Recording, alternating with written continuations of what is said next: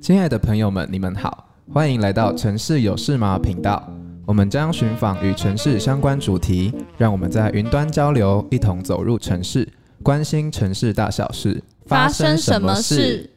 大家好，我是这集 Podcast 的主持人博智。我们今天呢，邀请到了一位远从台北来到台南念书的芷婷，一起来聊天。首先，我想问一下芷婷哦，就是自从你来到台南生活之后啊，有没有觉得台南跟台北这两座城市？以你在这边生活来说的话，有什么相似或是有蛮大的差异的地方吗？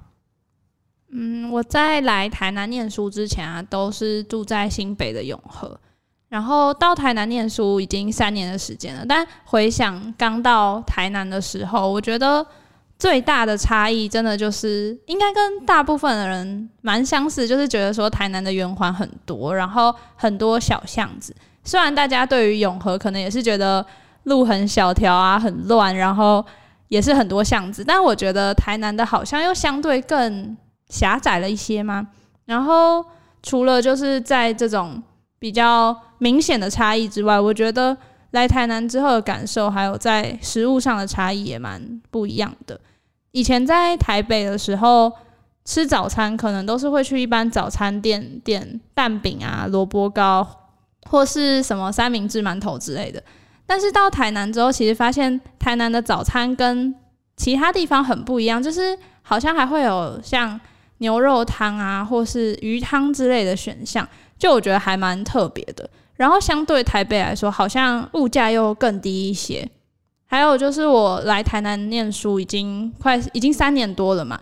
在租屋的时候，就是后来从宿舍搬出来住，然后我觉得在外面租屋。就是房价是真的跟台北的差距很多，感觉在台南生活好像是一个蛮舒适，然后相对台北的高物价来说是一个蛮不错的选择。哦，那听起来刚刚讲的就是，比如说有圆环啊，或是食物，还有房价、物价之类的差异嘛？对，那我自己是彰化人哦，就是以交通这方面来说，我觉得。呃，我来台南读书之后，觉得跟彰化差最多的，应该就是路比较大条，或是圆环很多这样子。那其实这跟两个城市的发展历程有蛮大的关系哦。那有机会的话，之后我们可以再专门替这个主题做几集来讨论。那因为我的呃我在彰化住的地方是在郊区，所以大部分时候还是会用机车去通勤。那到了台南啊，就因为呃活动范围大部分都是在市区，所以就有了更多步行的机会。那就我在台南的经验来看，其实很多地方都是有人行空间的，只不过呢都被临停的汽机车啊，或是居民堆放的杂物，还是说被店家占据了。就像是，嗯、我昨天在学校附近啊，就是胜利路那边去买晚餐的时候，在骑楼真的是每走几步路就要闪过一些就是堆在骑楼的杂物，欸，很多地方的人行空间都被压缩到只能让一个人通过，甚至有的店家还直接把整个骑楼当成自己的营业空间，人都要被赶到路上了。旁边就是机车这样咻咻咻骑过去，真的是蛮可怕的。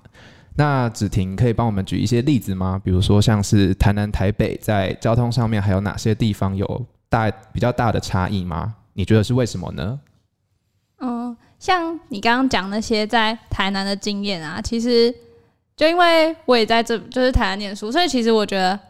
呃，相较你刚刚说的，像胜利路那边，就是骑楼很多杂物或是很难行走之外，其实我觉得台南就是至少在成大附近，像什么东风路啊、小东路之类的，其实那个人行空间还算，我觉得相对是蛮不错的。但是如果到台南的市中心啊，就是很多。观光客比较会去的地方，或是周末挤爆的市中心，那边真的是非常难行走。就是除非是有一个很明确是行人徒步区的地方，不然的话，好像真的骑楼跟呃人行道会相对被压迫很多。然后我觉得跟台北比起来，就是呃。台北的话，其实感觉也是有分，就是至少像我生活的地方，就是永和来说，其实很多人行道好像也都，嗯，应该说你不会觉得有一个像人行道的感觉，就是其实感觉都是蛮破碎，然后不够连贯之类的，就是你可能走一走会发现，哎、好像前面突然没有路了，你突然就要跟呃汽机车走在一起这样。对，但是如果说是到台北比较市中心的地方，像是可能你去信义区啊，或者是东区、西门町之类的，你去逛街，其实他们的人行空间会还蛮呃蛮宽广的，然后走起来其实是蛮舒适的，嗯。我觉得，就我自己觉得，我觉得台北其实就是台北市的市中心啦。呃，我觉得他们可能行人道会比较宽广，有一些原因可能也是因为像一些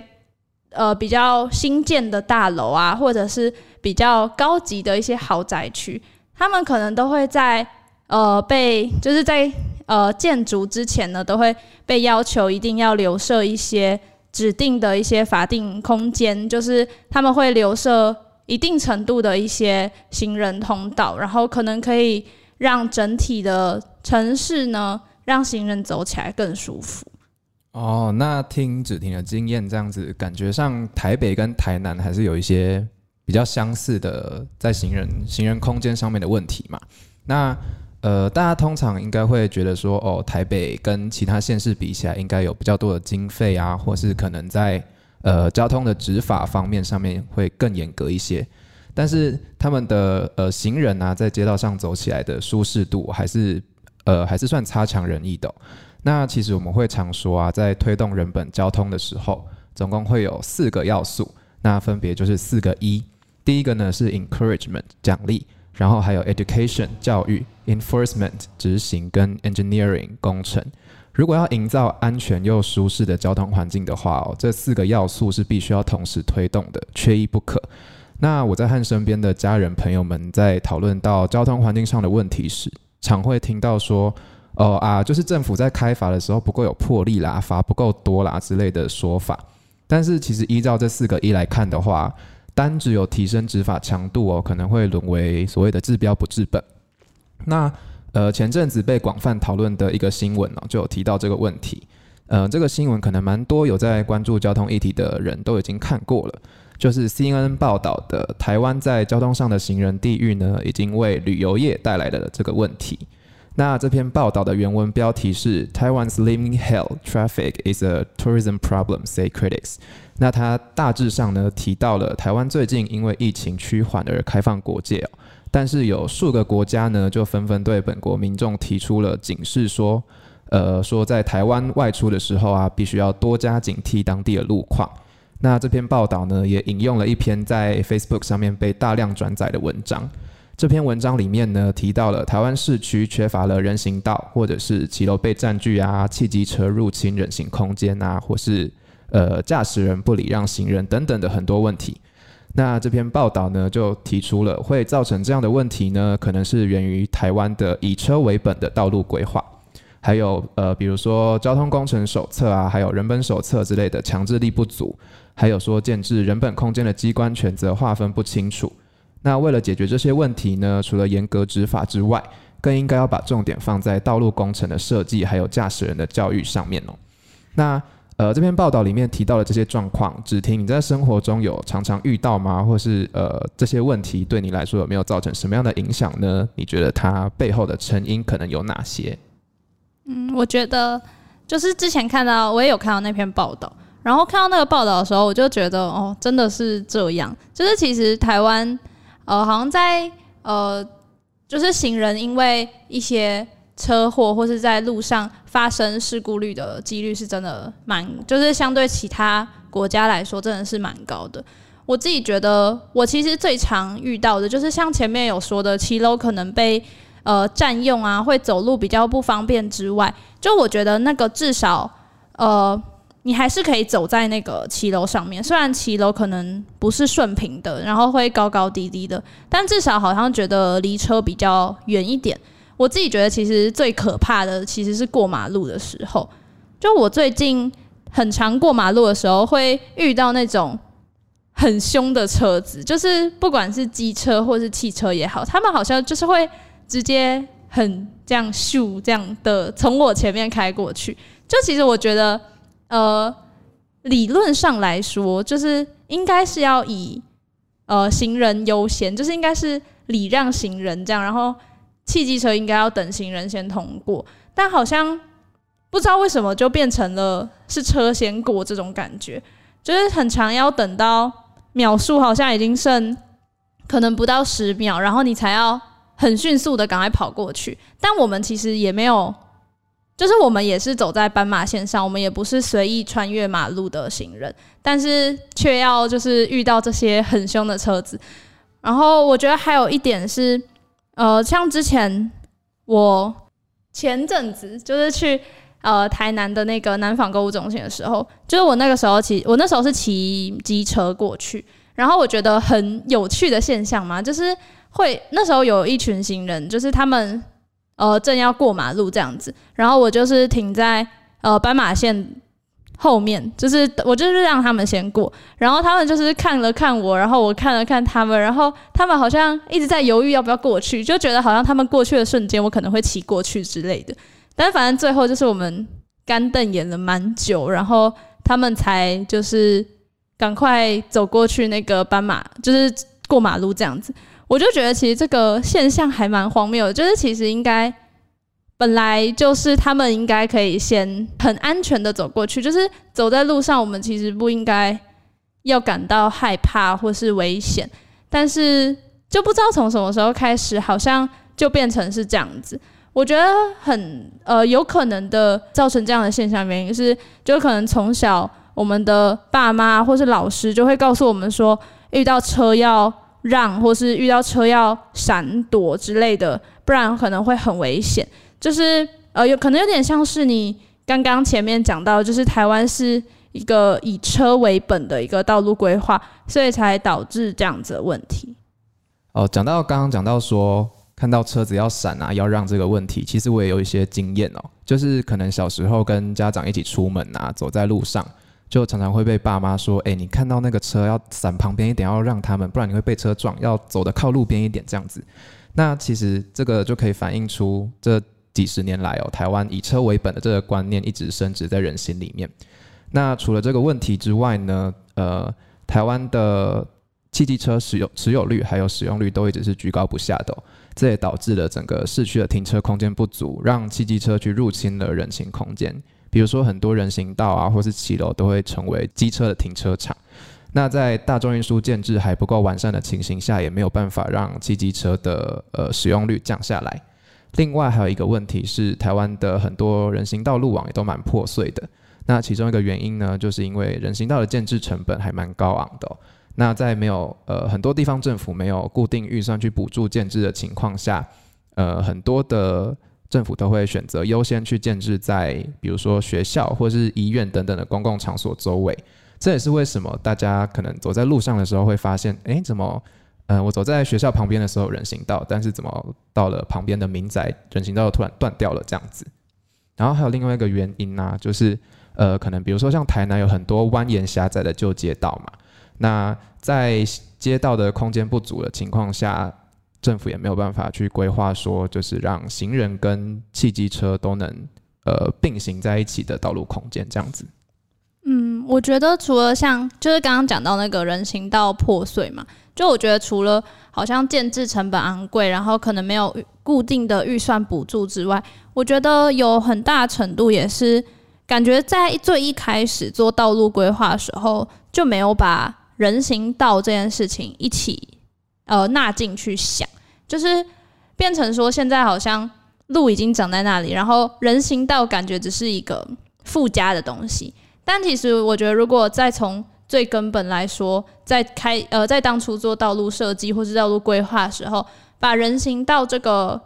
呃必要的需求一起纳入纳进去考量的话，其实就可以呃让整个城市的一个步行空间更加友善。嗯，那这也反映到刚刚只听说，就是台北可能有一些新的建案啊，或者是比较新开发的地区，会开始在呃一开始规划路网的时候，就把人行空间给考虑进去。那这也是为什么呃，比如说像台南或是我的家乡彰化这两个城市的旧市区，呃，他们会有这么少的人行空间的原因哦，就是他们可能刚开始城市在建制的时候啊，就没有把整个呃人行的道路系统放在他们的道路规划里面，所以就导致说两个城市的道路这么小条的情况下，现在要再把人行空间加进去，又会造成民众的反弹，说：“诶，你要把人行道划进来，那我车子要怎么开？我车子要走哪里之类的情况哦。”那我们说到这里呢，可能有不少听众啊会开始疑惑说：“诶，我们怎么都在讲车子的坏话嘞？以车为本怎么了吗？有什么不好吗？”那其实当今呢，会有这么多城市会开始推动人本交通，其中一个大目标呢，就是为了要落实所谓的永续还有节能减碳。那汽机车呢，他们常常是呃城市中的空气污染的主要原因之一哦。如果一个城市的汽机车持有率一直居高不下的话，他们所要花费的能源啊，不管是汽油还是电力，都是非常可观的。那另外，大家应该也都可以理解说，为什么在交通的尖峰时刻哦，会有很多人选择骑机车代替开车出门？这就是因为啊，机车在车阵里面比较能灵活移动嘛。那一辆车跟一个人，或是一辆机车啊，一辆脚踏车，在路上占的空间其实差得蛮多的。想象一下，如果所有人都要开一台车或者骑一台机车，那就难怪路上常常会塞车了嘛。如果大家出行的方式啊，能够回归到以人为本的模式，也就是步行，那么我们也就能腾出更多的城市空间来给人，而不是给车使用喽。那台湾其实有一些地方开始尝试说改善他们的道路设计，例如说将人行道啊在路口处往外推，除了可以缩短斑马线的长度以外啊，也可以让汽机车的驾驶更容易发觉行人的存在。那还有某些路段呢，也会在地面上画上标线，营造一个路幅缩窄的视觉效果。迫使驾驶去自动减速。那另外，在路幅比较宽的大马路啊，去中他们的中间增设人行的庇护岛也是一种选择。它可以让行人分段过马路哦，在庇护岛上暂时停留一下。如果听众朋友们有来过台南的话，应该也会发现台南市区有不少路段的骑楼被画了一条绿线。那是因为考量到台湾有不少把骑楼当做停车或是营业空间等等的问题哦。但是依照现行的法规呢，骑楼是属于道路。他们是禁止摆放妨碍交通的物品或车辆的，所以呢，从二零一三年开始啊，就由当时的台南市政府推动了一个骑楼畅通计划，去由房屋的墙面啊，也就是他们的门前往外推一点五公尺，画了一条绿色的直线。那绿线以内呢，必须要完全净空给民众通行。警方也会严格取缔在一点五公尺范围内的占用情形哦，利用这个方法来逐渐净空骑楼的空间，把完整的步行空间还给行人。那在国外呢，尤其是欧洲国家，也有不少城市和台南一样，因为拥有很悠久的发展历史，所以布满了比较狭窄或蜿蜒的巷道。那他们的城市规模呢，也不太大。这些城市呢，就透过缩减车道的宽度啊，还有把社区内的道路改成徒步区等等的手段呢，试图扩大以人为本的通行空间，把原本是汽车专用的空间呢，腾出来划设人行道。甚至建设了大众运输，让民众可以不用开车，也可以更呃更轻松地达到更远的目的地。那听完以上的案例呢，再搭配四个一的概念，我们其实可以理解到啊，如果想要顺利推动人本交通的话，在硬体设施啊、制度还有民众观念上都必须要同时做改善哦。那为了让民众可以不用开车呢，就能更方便的出行，或者是到达更远的目的地，就必须要靠大众运输系统的配合。那我们下一集呢，即将邀请到一个呃神秘嘉宾来跟我们一起聊聊台南的人本空间和大众运输规划，大家敬请期待吧。亲爱的朋友，如果你们喜欢我们今天分享的内容，也对城市有关的话题感到兴趣的话，欢迎关注我们，之后会有更多更精彩的城市主题。你也可以到 Facebook 都媒工作室留言给我们，你们的回应是支持我们继续做好节目的动力。城市有事吗？关心城市大小事，发生什么事？我们下回见。